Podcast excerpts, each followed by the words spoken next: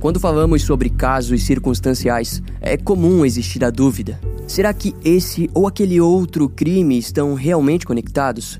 Esse tipo de questão existe até hoje nas investigações policiais, mas foi ainda mais presente quando o fenômeno do assassino em série surgiu, principalmente devido à complexidade que existe em determinar o modus operandi e a assinatura de um criminoso dessa natureza.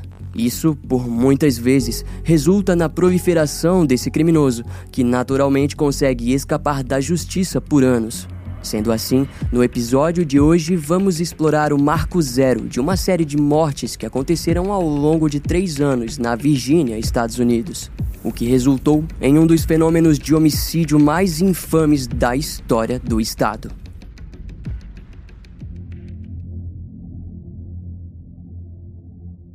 Tudo começa em meados de 1981, quando a jovem Kathleen Thomas havia acabado de se formar na Academia Naval dos Estados Unidos, em Massachusetts. Na época, ela fazia parte de uma das quase inexistentes turmas que permitiam mulheres.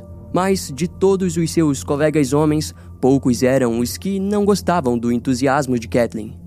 Ao longo de cinco anos, ela havia alcançado o posto de tenente e, posteriormente, foi enviada para a Virgínia, onde atuou no comando das forças da frota americana. Lá, Kathleen estava em uma posição de prestígio e era altamente respeitada. No entanto, conforme o tempo passava, ela entendia que, como mulher, não conseguiria ir muito mais longe. Infelizmente, de fato, aquele era um momento difícil para as mulheres que desejavam seguir carreira militar. Sendo assim, em maio de 1986, Kathleen foi dispensada da Marinha e seguiu para a Virginia Beach, onde conseguiu um emprego como corretora. Devido à sua personalidade, ela não demorou muito para alcançar o sucesso. Kathleen, na verdade, estava entusiasmada com as possibilidades do seu novo emprego e assim decidiu fazer um mestrado em administração de empresas na Universidade Old Dominion. Nessa altura, ela já estava com seus 27 anos e já era uma mulher de sucesso. E ao seu lado estava uma de suas melhores amigas, Rebecca Dawski, de 21 anos. A história de Rebecca, no entanto, era um pouco diferente da de Kathleen. Por muito tempo, devido a uma oportunidade de emprego do seu pai, ela foi obrigada a morar em Paris, onde se tornou fluente em francês. Mais tarde, Rebecca retornou para os Estados Unidos, onde viria a se tornar especialista em administração de empresas. Em janeiro de 1986, ela se mudou para a Virgínia, onde acreditava que teria mais chance de crescimento profissional. Lá, entrou para a Universidade William Mary. E por mais jovem que fosse, Rebecca tinha o hobby particular de passar horas com seus professores tirando dúvidas. Ao invés de sair com amigos ou coisas do tipo, ela completava o seu tempo livre trabalhando em uma creche próxima do campus da faculdade. Embora fosse difícil uma pessoa como ela sair de casa com outras pessoas, foi em um breve evento social que um dos seus amigos apresentou a ela Kathleen Thomas. De início, uma amizade se formou, mas aos poucos o relacionamento foi se transformando em algo um pouco mais romântico. Assim, na quinta-feira do dia 9 de outubro de 1986, elas foram vistas juntas no laboratório de informática do campus da Universidade William Mary. Até onde se sabe, Rebecca estava com planos de passar o final de semana na Pensilvânia, onde visitaria seus velhos amigos. Mais tarde, ela pretendia ir para Nova York, onde sua família morava. Para isso, Rebecca sairia na sexta-feira de manhã em direção a uma longa viagem de carro, o qual já havia deixado pronto com suas malas. Já Kathleen simplesmente passaria o restante dos dias em casa. Contudo, mais tarde, seus colegas de trabalho notaram sua ausência. Na verdade, nos próximos dois dias, todo o ciclo social das jovens percebeu que ambas haviam desaparecido, mas não acreditavam que algo de ruim pudesse ter acontecido. Afinal, ambas eram adultas e poderiam ter mudado os planos. Mas tudo isso mudaria no domingo, quando as autoridades regionais encontraram um Honda Civic 1980 branco próximo da área de escoamento do Parque Colonial de Williamsburg. Segundo o relatório policial, um pedestre que passava pela região viu o veículo transitando de maneira suspeita para dentro dos arbustos que levavam até o escoamento. O pedestre, acreditando que o motorista estivesse bêbado, decidiu chamar a polícia. Quando os guardas florestais da região chegaram e viram o veículo ao longe, deduziram que poderia realmente se tratar de um motorista bêbado. No entanto, Ao se aproximarem, encontraram dois cadáveres femininos dentro dele. Uma delas estava deitada no banco de trás e a outra no porta-malas. Um dos guardas quebrou a janela do veículo acreditando que a mulher no banco de trás pudesse estar viva, mas logo notou que se tratava de um cenário de homicídio. Com isso, o reforço foi chamado imediatamente, mas por se tratar de uma área federal, quem chegou primeiro foi o FBI. Ainda no local, os agentes determinaram que as vítimas haviam sido banhadas com óleo diesel, possivelmente para que fossem queimadas. Entretanto, o óleo diesel não é tão inflamável quanto a gasolina, por exemplo, o que insinuava a ideia de que o assassino falhou em se livrar dos corpos. E dentro da região de buscas também foram encontrados vários fósforos e cigarros, que provavelmente foram acendidos na tentativa de iniciar o incêndio. Diante tudo isso, ficou evidente que o criminoso sabia muito bem o que havia feito e procurava destruir pistas sobre o seu crime. Além disso, o FBI acreditava que, primeiramente, o perpetrador tentou impulsionar o veículo para que caísse no rio. No entanto, aqueles arbustos eram densos o suficiente para que o carro ficasse preso no local. No carro também foram encontradas as bolsas das vítimas, que pareciam intocadas.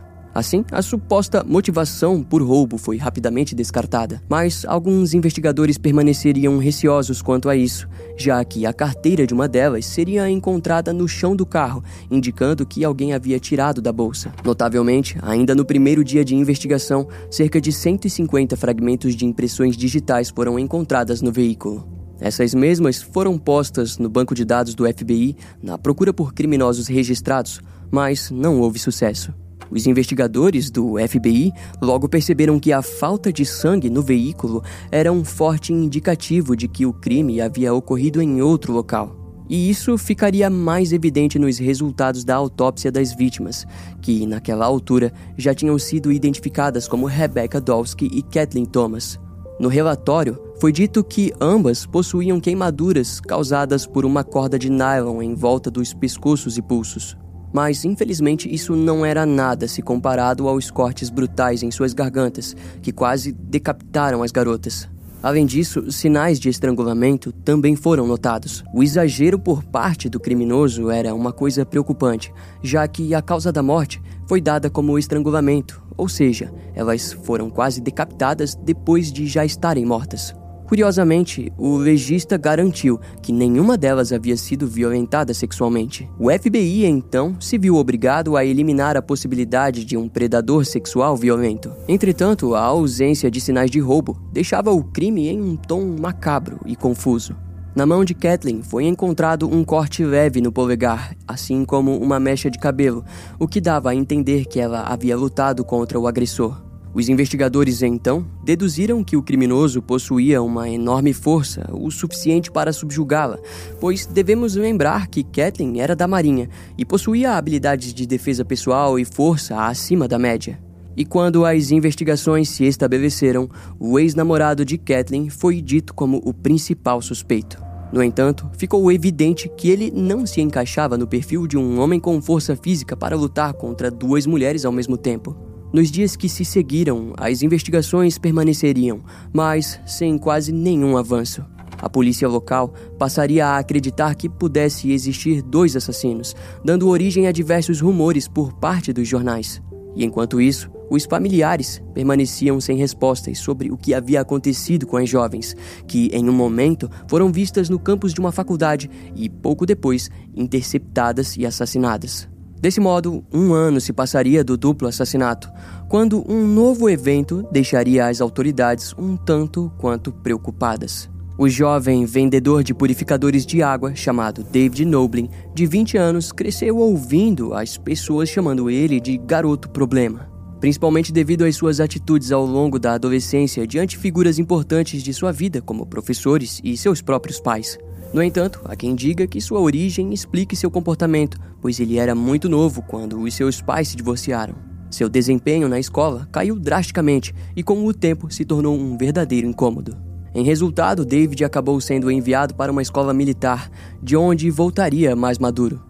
No entanto, aos 17 anos, ele abandonou os estudos e começou a trabalhar na empresa de paisagismo de seu pai. O emprego durou dois anos, até que David encontrou uma oportunidade como vendedor de sistemas de purificação de água. David tinha vários amores em sua vida, sendo um deles sua caminhonete Ford Ranger. E foi assim até meados de 1987, quando descobriu que seria pai. Já do outro lado da cidade estava a adolescente problemática Robin Edwards, de 14 anos, que frequentemente fugia de casa. Seu comportamento a fez ser enviada para testes psiquiátricos que serviram apenas para garantir a todos os seus familiares que ela nada mais era do que vítima de depressão. No entanto, em 1987, ela estava diferente. Robin tentava permanecer mais estável e procurava não fugir de sua depressão, mas sim combatê-la. Eventualmente demonstrou novos desejos, como algum dia fazer intercâmbio ou até mesmo aprender francês. David e Robin eram pessoas de idades e personalidades diferentes, mas na noite do dia 19 de setembro de 1987, eles perceberam que eram bem parecidos. Naquela noite, o irmão mais novo de David, Michael, e o primo de ambos, Jason, foram assistir um show de comédia. Lá, encontraram outros familiares, sendo um deles um adolescente e que estava acompanhado de Robin. Ao tentarem entrar, foram informados que os ingressos haviam esgotado e decidiram ir para o fliperama, onde Robin acabou sendo convidada.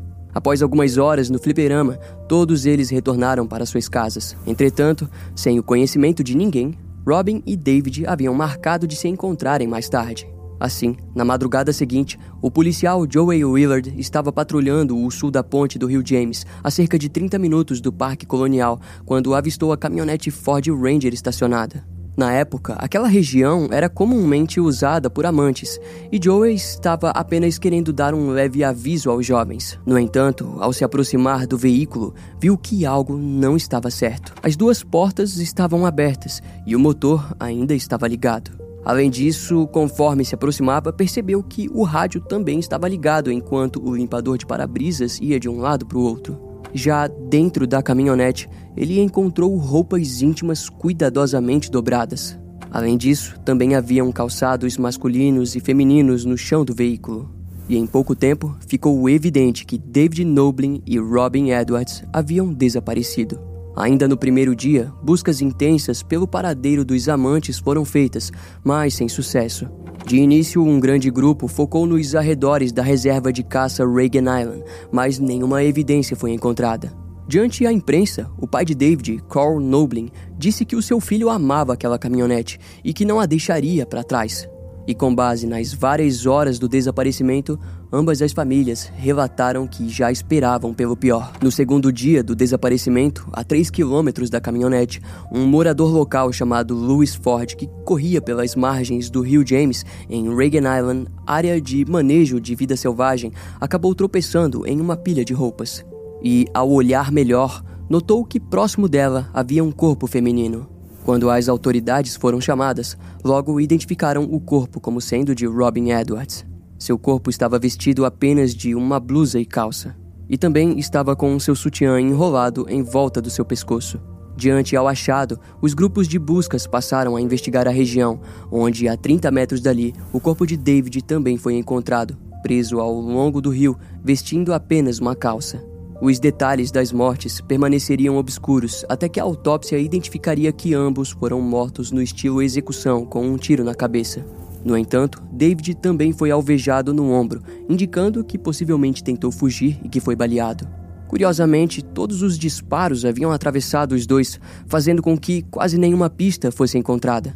Dado o tipo de crime, o calibre da arma seria mantido em segredo pelas autoridades, que informaram que nenhuma cápsula foi encontrada na região. Posteriormente, cartuchos de calibre .22 seriam encontrados aos arredores, mas como aquela região era usada para caça, houve dúvidas quanto à conexão. Além disso, o legista não conseguiu determinar se Robin havia ou não sido violentada, embora possivelmente o casal tenha se relacionado sexualmente antes de suas mortes. Nas investigações, a polícia acredita que David passou para buscar Robin por volta da meia-noite e meia do domingo. Assim, o assassinato possivelmente aconteceu entre meia-noite e meia e cinco e meia da manhã. O casal teria escolhido aquela região por ser uma das mais afastadas, mas acabaram trombando com o assassino, que possivelmente havia surpreendido eles na caminhonete sob a mira de uma arma. Os investigadores acreditam que ambos foram forçados a sair da caminhonete seminus e levados até uma região afastada, onde Robin pode ter sido a primeira a ser morta. Em decorrência do pânico, David possivelmente tentou fugir e foi baleado no ombro. Então, após ser derrubado, foi executado com um tiro na cabeça. Em seguida, seus corpos teriam sido descartados próximos ao rio, onde acabaram presos nos arredores. Inicialmente, os investigadores acreditavam que um assalto poderia ter resultado no crime, já que a carteira de Robin havia sumido. Porém, havia também as chances de que sua carteira tenha saído da calça e sido levada pelo rio. E conforme a vida de ambos era investigada, foi descoberto que David havia recentemente sido ameaçado por uma família que morava próxima da cena do crime. Com isso, os membros dessa família foram intensamente interrogados, mas o xerife, Dixon, acabou descartando todos eles como suspeitos. Diante a imprensa, o xerife disse que ninguém naquela família amava David Noblin, mas também não haviam motivos o suficiente para matá-lo. Devido à localização do crime, por muito tempo houve discussão sobre quem comandaria as investigações. E para resolver aquilo, uma força-tarefa foi criada junto à polícia estadual e municipal. Uma recompensa de 5 mil dólares foi posta por qualquer informação que levasse ao paradeiro do criminoso. Alguns suspeitos foram até mesmo nomeados como pessoas de interesse, mas a maioria das evidências eram circunstanciais. E enquanto aquilo acontecia, os jornalistas lembraram do duplo homicídio cometido no ano anterior, onde Kathleen Thomas e Rebecca Dolsky foram encontradas em um cenário parecido. Os investigadores, em contrapartida, não se apresentaram crentes de que os casos estivessem envolvidos. Contudo, aos poucos ficou evidente que David e Robin poderiam não terem sido mortos naquela região, ou seja, apresentavam semelhanças com o caso de Kathleen e Rebecca. A ausência de um local exato para os assassinatos gerava dúvidas nas mentes dos investigadores, pois dava abertura para a chance de que o assassino estivesse tentando confundir as autoridades. E todas essas questões levariam as autoridades para dentro de uma série de eventos sinistros envolvendo homicídios, elevando a cobrança por respostas a um nível de estresse extremo. Em abril de 1988, poucos meses depois do duplo homicídio que assombrou o estado da Virgínia, Richard Call, de 20 anos, havia recentemente terminado com sua namorada de longa data. O término fez com que ele desejasse não se relacionar novamente, mas uma de suas colegas da Universidade Christopher Newport demonstrou interesse nele. E bem, a jovem Cassandra Haley, de 18 anos, não poderia ser rejeitada. Assim, numa noite fria em 9 de abril, Richard passou pela casa de Cassandra para buscá-la. E antes de sair, eles prometeram retornar antes das duas da manhã. Os dois haviam decidido ir ao cinema, mas no caminho acabaram optando em ir para uma festa que estava ocorrendo na rede de apartamentos da Avenida Warwick. Lá, ambos acabaram se distanciando um do outro. Richard permaneceu boa parte da festa com seus amigos e Cassandra fez o mesmo com suas amigas. Posteriormente, seria dito que, embora todos soubessem que os dois estavam saindo, eles não pareciam realmente interessados um no outro.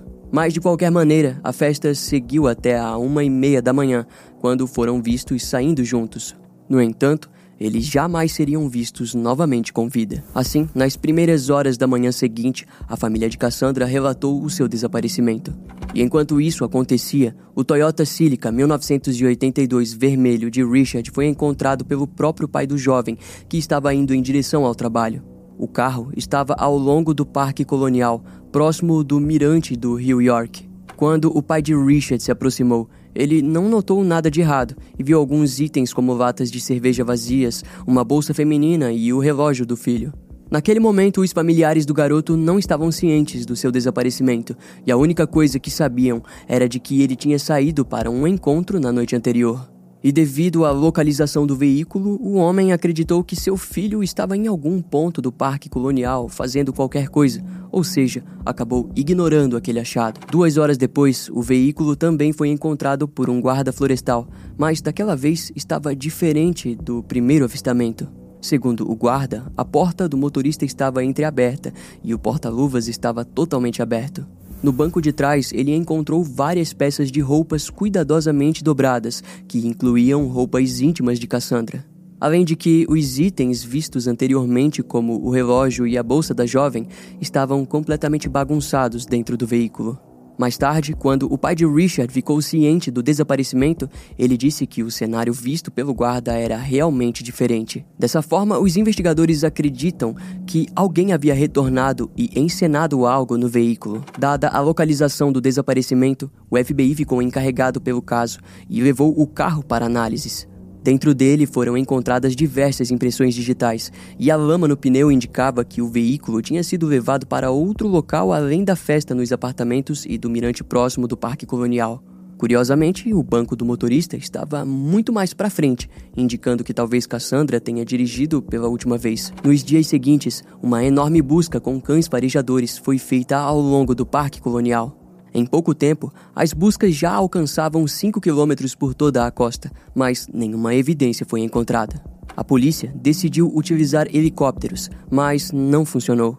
Quando os familiares foram interrogados, eles garantiram que nenhum dos dois dirigiria para um lugar tão afastado por vontade própria. De acordo com eles, a noite do desaparecimento estava fria demais para que fossem para um lugar como aquele. Em resultado disso, o agente do FBI, Joe Wolfinger, disse acreditar que a posição do carro era uma distração para o verdadeiro local em que os corpos foram descartados. Mas, de qualquer modo, nos meses seguintes, ficaria nítido que talvez seus corpos jamais fossem recuperados. Os guardas do Parque Nacional disseram em entrevistas que eles podem ter sido levados pelas correntezas da água durante um mergulho noturno. No entanto, os familiares foram extremamente contra aquela ideia, porque aquilo indicava que os dois teriam ido nadar numa noite fria em um lugar afastado, algo que não fazia o menor sentido. Eles acreditavam que, na verdade, os guardas florestais teriam encontrado o veículo abandonado na região muito antes do próprio pai de Richard e que não teriam lidado com a situação como profissionais. E as famílias dos jovens foram muito mais além ao dizer que os próprios guardas retiraram os itens de dentro do carro com o intuito de identificar o dono do veículo e depois botaram novamente. Porém, as autoridades foram contra essas suposições. Nos meses seguintes, o caso acabou sendo arquivado, mas naquela altura, mesmo assim, já tinha sido conectado aos últimos quatro assassinatos. E, inesperadamente, o FBI anunciou uma recompensa de 10 mil dólares por informações sobre o caso de Kathleen Thomas e Rebecca Dolsky. Com isso, a primeira pessoa de interesse apareceu. Se tratava do neozelandês Ron Little, que atuava como investigador particular na Virgínia. Ele tinha uma empresa chamada Liberty Security, onde a mãe de Robin Edwards trabalhava. O FBI começou a investigar os seus passos e descobriu que ele, por algum motivo, passou a enviar diversas cartas desconexas para jornais, emissoras de notícias e políticos, onde dizia que o FBI estava perseguindo ele. No entanto, nas cartas, ele atribuía à investigação oficial da agência mais dois casos desconhecidos pelo FBI e ocorridos em 1987. De acordo com Ron, em fevereiro daquele ano, Brian Pettinger teve seu corpo encontrado no Rio James e poucos meses depois, Laurie Powell desapareceu e foi encontrada em abril de 1988. As circunstâncias nos dois casos eram diferentes. Laurie foi encontrada nua, mas com sinais de facadas nas costas, e Brian com os pulsos e tornozelos amarrados e uma corda em volta do pescoço. O ponto de interesse, no entanto, era de que Brian Pettinger havia trabalhado como guarda para a empresa de Ron Little. O FBI respondeu aquilo alegando que centenas de pessoas foram investigadas e afirmou que o próprio Ron estava criando uma narrativa contra si mesmo. Devido a uma futura confusão de interesses, a agência acabou deportando o homem para a Nova Zelândia, após ser provado que Ron possuía diversas condenações que legalmente proibiam ele de estar nos Estados Unidos. Assim, embora houvesse uma conexão com as vítimas de assassinato, ele foi tirado da lista de suspeitos em potencial. Na época, sua participação no caso criou confusão e controvérsias, mas antes que os jornais pudessem perder mais tempo com o comportamento peculiar do sujeito, um novo evento marcaria essa história. Mas primeiro, vamos dar um contexto geral. O Dia do Trabalho nos Estados Unidos é um dos principais feriados nacionais. Diferente do Brasil, lá é comemorado na primeira segunda-feira de setembro. Assim, no Dia do Trabalho de 1989, o jovem Daniel Lauer, de 21 anos, decidiu visitar o seu irmão mais velho de Virginia Beach, Clinton Lauer, e sua esposa, Ana Maria Phelps, de 18 anos. Quando chegou, Daniel foi surpreendido por seu irmão, que convidou ele para morar em sua casa. Naquela altura de sua vida, ele realmente desejava viver algo novo e rapidamente aceitou a oferta. Mas para isso, Daniel precisaria voltar até sua casa em outro condado e pegar alguns pertences importantes. No entanto, Ana Maria pediu para ir junto, pois desejava visitar alguns familiares. Assim, no dia 5 de setembro daquele ano, eles combinaram de se encontrarem para retornar até Virginia Beach. Daniel e Ana Maria seriam vistos pela última vez por volta das 11h15 daquela noite. A viagem era resumida em pegar a Interestadual 64, que cortava todo o leste até Virginia Beach. Contudo, a demora da chegada dos dois logo se tornou motivo de preocupação. Na manhã seguinte, Clinton e um colega de trabalho saíram em direção à Interestadual 64, esperando que encontraria os dois parados no acostamento com algum problema no veículo. Porém, eles não encontraram nada, mas já os funcionários de transporte estadual acabaram localizando um Chevy Nova abandonado na parada de descanso da Interestadual. Clinton e seu amigo só não encontraram o veículo porque, notavelmente, ele havia ido para o oeste de onde eles deveriam estar, na saída da Rota 155. Lá, a posição do carro era estranha, pois estava metade no acostamento e metade na estrada, além de estar bem debaixo de uma placa de proibido estacionar. E enquanto o veículo era rebocado por um policial estadual, ele acabou ouvindo no rádio da viatura sobre o desaparecimento de dois jovens em um Chevy Nova. O oficial, então, se aproximou do veículo em sua frente e viu que ele estava completamente aberto e com a chave na ignição. No espelho retrovisor também era possível ver um clipe de cabelo feminino, que mais tarde seria dito como o de Ana Maria. Quando o veículo foi vasculhado, foi visto que Daniel havia trazido todos os seus pertences de valor e também não havia nada de errado com o carro. No entanto, também foi possível identificar um acúmulo de sujeira e grama em sua lataria, indicando que outra pessoa poderia ter dirigido o veículo. A busca pelo paradeiro dos dois logo se iniciou e ficou sob responsabilidade da Polícia do Estado da Virgínia, mas nada foi encontrado. Conforme os dias se passaram, o caso tomou grandes proporções e várias pessoas ligaram informando terem visto eles. Um caminhoneiro disse tê-los visto na parada de descanso ao leste da Interestadual, preenchendo assim a linha de tempo esperada pelos familiares. Porém, outra testemunha disse tê-los visto no mesmo momento em outra parada de descanso a oeste. Assim ficou evidente que as testemunhas não ajudariam tanto daquela vez. Seria somente no dia 19 de outubro de 1989 que seus corpos seriam descobertos por um casal de caçadores que estavam passando por uma estrada isolada na Interestadual 65 quando avistaram um cobertor. Ao levantá-lo, viram que se tratava dos dois jovens que a polícia vinha procurando. Curiosamente, a Aquela posição geográfica ficava a 48 quilômetros do acesso para o Parque Colonial. E devido ao nível de decomposição e a notável intervenção de animais, ficou impossível identificar a causa da morte. O legista apenas disse não descartar a ideia de que foram mortos a tiros, e Ana Maria apresentava um ferimento defensivo contra a faca em um de seus dedos. Diante da proporção do caso, os corpos foram enviados para a instituição Smithsonian, onde passariam por novos exames mais tecnológicos. Mais tarde, os resultados desses exames provariam que Ana Maria havia morrido em decorrência de esfaqueamento na região do abdômen. Quanto a Daniel, não houve resultados, mas os especialistas acreditavam que o método usado em seu assassinato era o mesmo. Assim, o caso dos dois foi considerado homicídio. Os investigadores perceberam que os dois tinham tido suas carteiras roubadas e alguns documentos pessoais foram deixados para trás. Curiosamente, no momento em que Daniel saiu de sua casa, seu pai havia dado a ele uma alta quantia em dinheiro para recomeçar sua vida. E esse dinheiro não foi encontrado e muito possivelmente foi roubado pelo criminoso. Depois desse caso, programas de TV como o Unsolved Mysteries e outros jornalistas passaram a indicar todos os casos ditos nesse episódio como conectados. As autoridades inicialmente demonstraram resistência em conectá-los oficialmente, mas eles abertamente discutiam a possibilidade. Em nenhum momento a polícia utilizou o termo assassino em série, mas alegou que não poderia descartar a possibilidade de sua existência. Eventualmente, toda essa história foi nomeada como os assassinatos no caminho do Parque Nacional. E a vitimologia foi amplamente explorada, onde era dito que, em todos os casos, as vítimas eram homens e mulheres. No primeiro crime conhecido, as vítimas foram duas garotas, mas é argumentado que, como Rebecca Dolsky tinha cabelo curto, o assassino pode tê-la confundido. De acordo com as investigações posteriores, sua frustração em errar e depois precisar se livrar das provas fez ele cometer diversas tentativas de destruir as evidências de seu crime.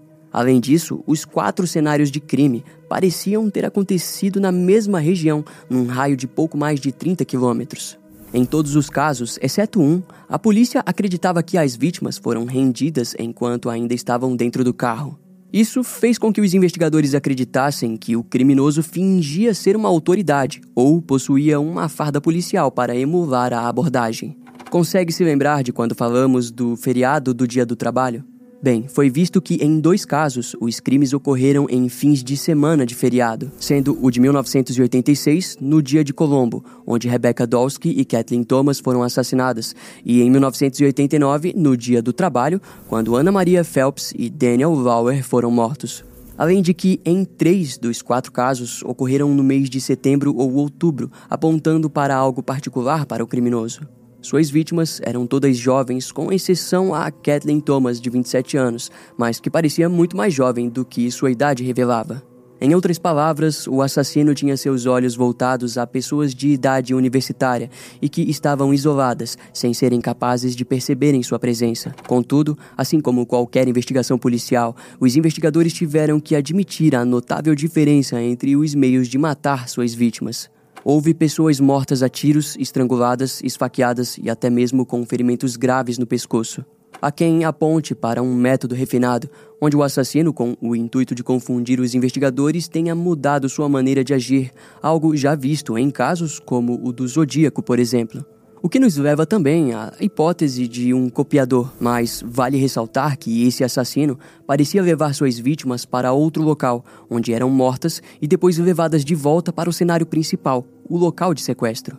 O especialista em ciências comportamentais da Polícia Estadual, Larry McCann, alegou que é muito difícil que exista mais de um assassino, e tudo nos casos aponta para um único criminoso em série. Junto a ele estava o FBI, que apoiava a teoria de um único perpetrador, mas a agência procurava lidar apenas como teoria e não como uma verdade absoluta. Como dito mais cedo, os investigadores acreditavam que o assassino pudesse estar fingindo ser uma autoridade. Isso é uma ação muito comum em assassinos em série, que desejam de todas as maneiras possíveis adquirir o controle e poder da situação. Foi assim até que, em 1990, o oficial Larry McCann veio a público para falar sobre um segundo assassino, indo contra sua primeira suposição. No entanto, nos anos seguintes, o silêncio por parte da polícia faria com que ele admitisse que aquilo foi um blefe, com o intuito de fazer com que um possível cúmplice falasse alguma coisa. Mas Larry admitiu acreditar que o assassino tenha morrido, pois apenas a sua morte explicaria a pausa nas mortes. Frente à ausência de novos casos, os investigadores se questionaram se, na verdade, poderiam ter existido outras vítimas antes de Kathleen Thomas e Rebecca Dolsky.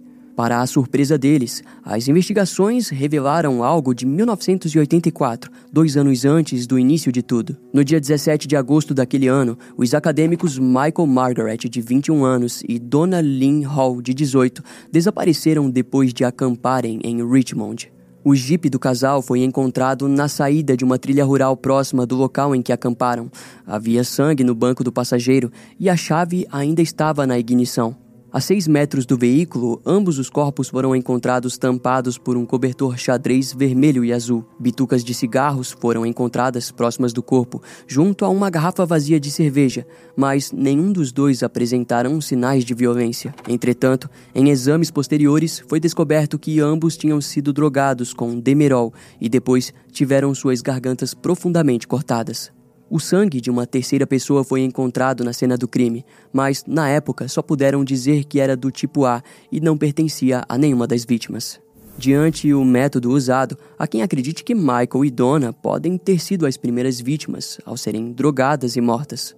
Isso apontaria para um criminoso extremamente organizado que não alcançou o seu prazer completo ao drogar suas vítimas e, em seguida, decidiu matá-las. Esse conjunto de casos atualmente se encontra arquivado, e junto a ele está o caso do assassinato do casal lésbico Lolly Winans e Juliana Williams, mortas em maio de 1996. vários anos depois da série de homicídios do Parque Colonial, para alguns investigadores já aposentados, esse caso de Lolly e Juliana pode significar o último ato do assassino em série misterioso narrado nesse vídeo. Na época, as duas foram acampar no Parque Nacional de Shenandoah e, junto a elas, estava um cachorro Golden Retriever chamado Tej. O casal chegou a ser visto pela última vez no local por um guarda florestal. Seus corpos, despidos, foram encontrados na primeira semana de junho de 1996, com seus pulsos amarrados e com suas gargantas cortadas. Uma delas estava dentro da barraca, mas outra tinha sido posta dentro do saco de dormir e depois jogada em cima de um riacho. Nenhuma delas foi violentada sexualmente ou roubada, indicando assim um crime motivado pelo ódio. Segundo os investigadores, elas foram mortas por serem um casal e não haviam evidências de outra motivação. Mais tarde, o Golden Retriever das meninas foi encontrado com vida vagando pela região. Na época do ocorrido, o caso trouxe lembranças do assassinato de Rebecca Dolsky e Kathleen Thomas, mas diferente daquela vez, eles encontraram um nome de interesse. Se tratava de Daryl Rice, de 29 anos, que pouco tempo depois foi preso acusado de tentativa de sequestro a uma mulher. O histórico criminal do suspeito era enorme e ele tinha uma clara obsessão por pornografia violenta e também era considerado misógino. Em 2002, ele foi acusado pelo duplo assassinato do casal de mulheres, mas em julgamento acabou sendo inocentado diante a ausência de provas físicas. E no mesmo ano, o FBI anunciou que Daryl Rice não era um suspeito em potencial para os assassinatos no Parque Colonial. Com a chegada dos anos 2000, o caso foi sendo esquecido pelo público e, no fim, arquivado. Seria somente em 2009 que um homem chamado Fred Otwell, de 60 anos, surgiu para avisar aos familiares das vítimas que fotos das cenas dos crimes, dos cadáveres e de algumas evidências estavam rondando pela internet. O alarme foi notável, pois, segundo o próprio Fred, por se tratar de um caso arquivado, aquilo arruinaria as investigações. O FBI foi notificado sobre a falta de supervisão por parte das autoridades, mas a agência olhou diretamente para Fred, vendo ele como uma pessoa de interesse. Foi descoberto que na época dos crimes, o sujeito atuava como policial do condado de Gloucester e nunca esteve envolvido nas investigações, mas parecia ter um interesse obsessivo pelos casos. Seguindo a teoria de que o assassino poderia ser um policial ou fingir ser um, Fred foi posto como suspeito. Os jornais seguiram o FBI e acabaram descobrindo que antes de ser policial, ele tinha sido um criminoso condenado por roubo. Tudo isso foi um momento tenso na história desse caso, porque a opinião pública acreditava que Fred estava fazendo o bem ao avisar sobre a distribuição daquelas fotos. Até que em 2011 ele acabou sendo preso na Geórgia, novamente sob a acusação de roubo. No ano seguinte, as investigações descobriram que Fred, na verdade, era um verdadeiro sanguessuga. No passado, ele havia mentido para os familiares de algumas vítimas do caso original, onde pedia investimentos de 300 dólares para que uma investigação privada fosse feita. E esse dinheiro arrecadado acabou sendo usado para benefício próprio. Por conta disso, ele foi acusado e condenado a três anos pelo golpe, enquanto ainda pagava a condenação de roubo. Sua posição na prisão e idade fizeram com que sua saúde se debilitasse. Assim, em dezembro de 2018, Fred acabou falecendo. Os familiares das vítimas não reagiram muito bem ao seu envolvimento, mas de certa forma agradeceram, porque seus atos fizeram com que o FBI reabrisse o caso. Ao longo dos anos anteriores, os familiares já haviam solicitado a ajuda de diversos investigadores experientes, como foi o caso do investigador aposentado da unidade de homicídios de Milwaukee, Steve Spingola, que viria a se tornar o apresentador do programa Cold Justice. Em seu trabalho, ele trouxe novos olhares às investigações passadas, ao alegar que nunca houve apenas um assassino, mas sim vários atuando com motivações diferentes. De acordo com Steve, sobre o primeiro assassinato de Kathleen Thomas e Rebecca Dolsky de 1986, poderia facilmente estar conectado com o de Lolly Williams e Juliana Williams de 10 anos depois. Para ele, ambos os casos foram crimes de ódio relacionados diretamente à sexualidade das vítimas. Agora, sobre o caso de David Noblin e Robin Edwards, ele acredita que se trata de um roubo que deu errado. O mesmo é dito quanto ao caso de Daniel Lauer e sua cunhada, Ana Maria Phelps. Além do mais, Steve trouxe descobertas pessoais de que nos arquivos do caso havia evidências de que Ana Maria estava prestes a se encontrar com um sujeito na parada de descanso em que pararam ao leste da interestadual.